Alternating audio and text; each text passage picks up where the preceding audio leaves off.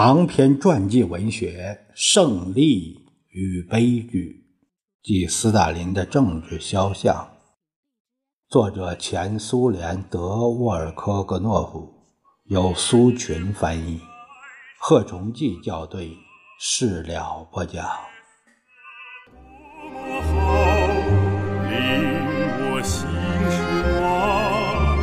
在这迷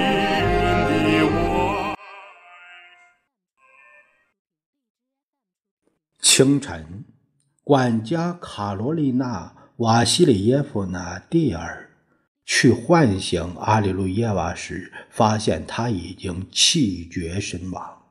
一支瓦尔德式手枪放在地板上，人们叫来斯大林、莫洛托夫、弗洛西洛夫。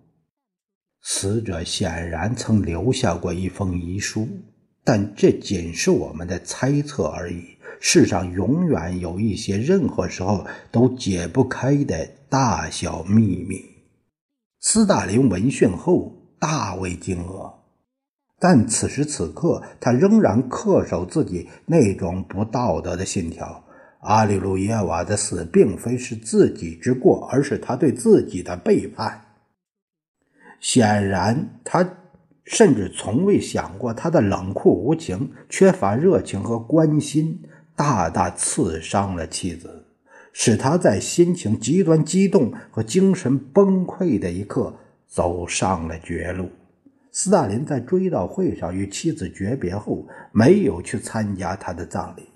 此后不久，他周围的人试图为他同他亲信的一位女亲戚撮合，此事好像完全定下来了，但由于只有离夫斯大林才知道的原因。婚姻未能结成，斯大林至死一直孑然一身。他把照顾自己的工作托付给了众多服务人员中的一位。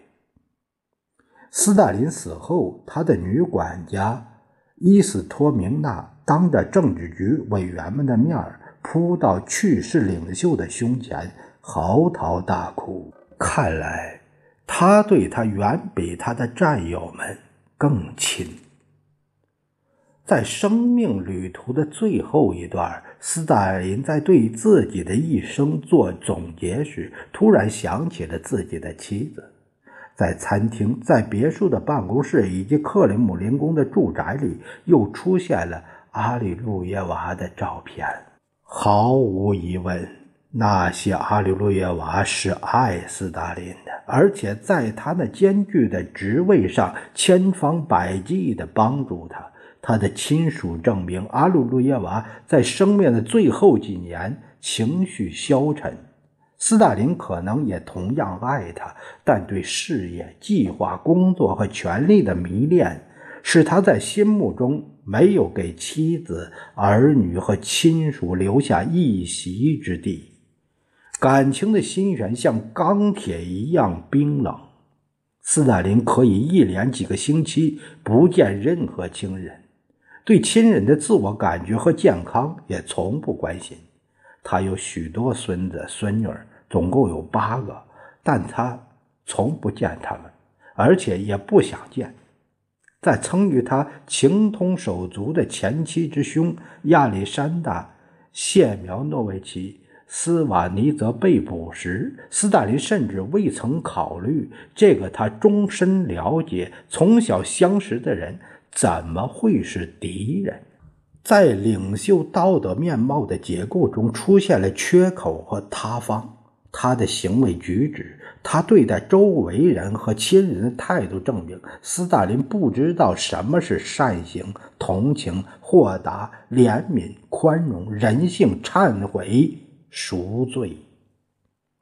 当然，在总书记的政治履历中，说明他那所谓的道德特点的这几页可能并不重要。但极富有象征性的是，斯大林本人对道德和说教也十分鄙视。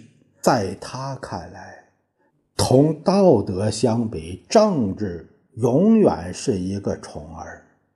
而对于研究斯大林这样一个如此复杂的人物的研究者来说，恰恰正是在这里微微揭开了他性格中的一种神秘。他精神贫困，后来发展成为极端冷酷，进而极端残暴。为此付出的代价不仅仅是妻子的生命和子女畸形的命运。更可怕的是，即使在政治中，斯大林也没有为道德价值寻找适当的位置。当帕夫利克·莫洛佐夫告密说自己的父亲是人民的敌人时，他认为这是最高尚的表现。当贝利亚逮捕了斯大林的亲密助手波斯克列贝舍夫的妻子。布罗尼斯拉娃·索罗门诺夫达时，丈夫的任何请求都未能使她得救。据波斯克列舍夫的女儿加琳娜·亚历山德·罗夫娜讲，斯大林当时的答复只有一个：“这不归我管，我无能为力。内务人民委员会会搞清楚的。”对间谍罪的这种滑稽可笑的指控。是千篇一律的。监禁三年之后，她被枪决了，而她的丈夫此时却每天十四、十六小时继续留在斯大林身边，呈递文件、起草材料、传唤人、下达领袖的指令。当时，甚至连下达逮捕令的贝利亚也继续到我们家来。加林娜·亚历山德洛夫娜说：“不过当时常到我家来的还有其他一些名人：沙波什尼科夫、罗科索夫斯基、尼格库兹涅佐夫、赫鲁晓廖夫、梅列兹科夫。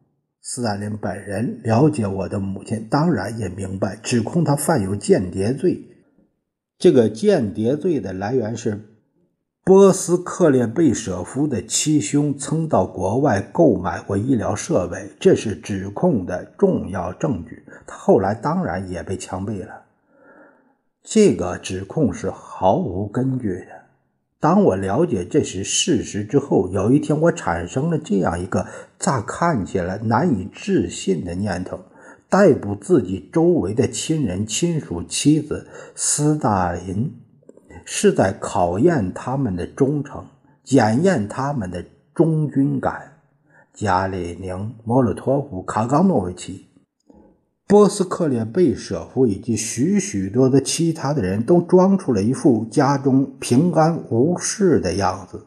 斯大林注视着他们的一举一动，而且显然对他们的逆来顺受。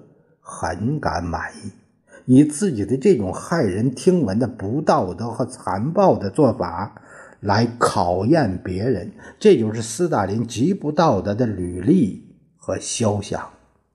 他是一个在近似恐怖影片的生活中出色的扮演了各种角色的伟大演员，在他那假面孔的后面，没有丝毫圣洁高尚。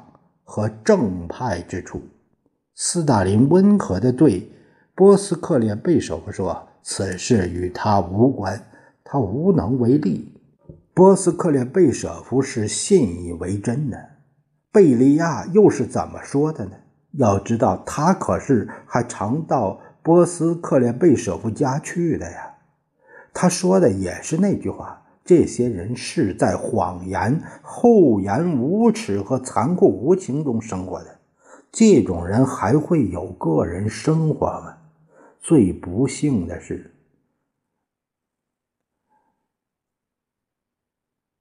这又与道德无关。实际上，没有任何人起来反对过斯大林。可是，总有良心发现的时候啊。即使在极其复杂的条件下，我们似乎已经习惯于认为人道主义、道德、全人类的道德标准都来自劝慰领域。